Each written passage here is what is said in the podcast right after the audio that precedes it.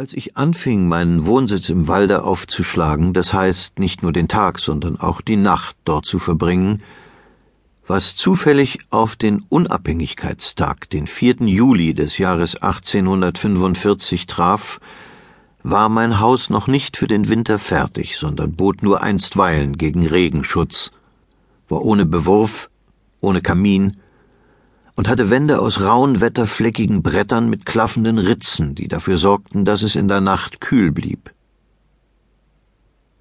Die geraden, weißen, behauenen Pfosten und neu gehobelten Tür- und Fensterrahmen gaben ihm ein sauberes, luftiges Aussehen, besonders morgens, wenn das Holz mit Tau gesättigt war, so dass ich denken musste, am Mittag würden würzige Harztropfen hervorquellen. In meiner Fantasie behielt es den ganzen Tag mehr oder weniger diesen morgenfrischen Charakter. Es erinnerte mich an ein Haus auf einem Berg, das ich im vorigen Jahr besucht hatte. Das war eine luftige Hütte ohne Bewurf, die würdig gewesen wäre, einem wandernden Gotte Obdach zu bieten. Eine Göttin dürfte darin ihre Gewänder nachschleppen lassen. Die Winde, die über mein Haus hinzogen, waren solche, wie sie über Bergesgipfel brausen. Sie tragen gebrochene Klänge, nur die himmlischen Bestandteile irdischer Musik zu mir herüber. Der Morgenwind weht immerfort. Das Gedicht der Schöpfung klingt ununterbrochen weiter. Aber nur wenige Ohren vermögen es zu hören. Überall, auf der Erde, ist der Olymp. Das einzige Haus, das ich je vorher besessen hatte, war, wenn ich mein Boot nicht mit einrechne, ein Zelt, das ich gelegentlich benützte, wenn ich im Sommer Ausflüge machte und das noch zusammengerollt auf meinem Speicher liegt. Aber das Boot ist, nachdem es von Hand zu Hand gegangen war, auf dem Strom der Zeit von dannen getrieben worden. Mit dem soliden Obdach über mir hatte ich nun einige Fortschritte in der Kunst der Niederlassung auf dieser Welt gemacht. Der so leicht gefügte Holzbau war wie eine Art Kristallbildung für mich und wirkte zurück auf den Erbauer. Es erinnerte mich an die Skizze eines Bildes. Ich brauchte nicht auszugehen, um frische Luft zu schöpfen, denn die Atmosphäre drinnen hatte von ihrer Frische nichts eingebüßt.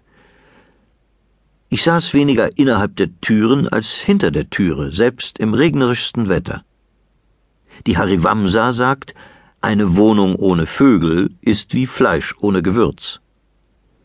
So war meine Wohnung nicht, denn ich war plötzlich den Vögeln ein Nachbar geworden, nicht indem ich sie einsperrte, sondern indem ich meinen Käfig in ihre Nähe versetzte.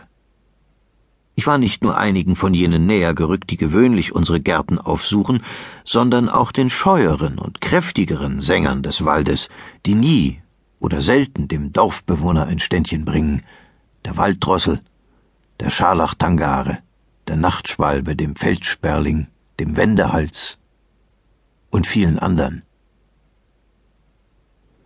Am Ufer eines kleinen Teiches hatte ich mich angesiedelt, ungefähr anderthalb Meilen südlich von Concord, an einem etwas höher als dieses Dorf gelegenen Punkte, in dem großen zwischen jenem Stadtgebiete und Lincoln sich ausbreitenden Walde, ungefähr zwei Meilen südlich von unserem einzigen rühmlich bekannten Felde, dem Schlachtfelde von Concord.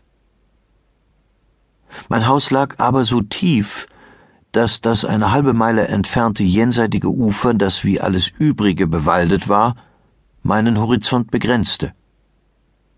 In der ersten Woche machte mir der Teich immer den Eindruck eines hoch oben auf einem Bergabhang gelegenen Sees, dessen Grund sich noch weit oberhalb des Spiegels anderer Seen befand.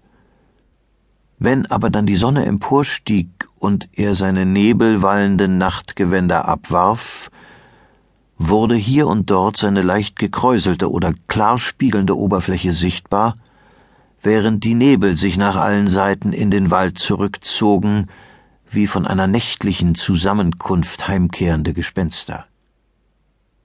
Selbst der Tau schien hier wie an Bergabhängen länger an den Bäumen zu haften.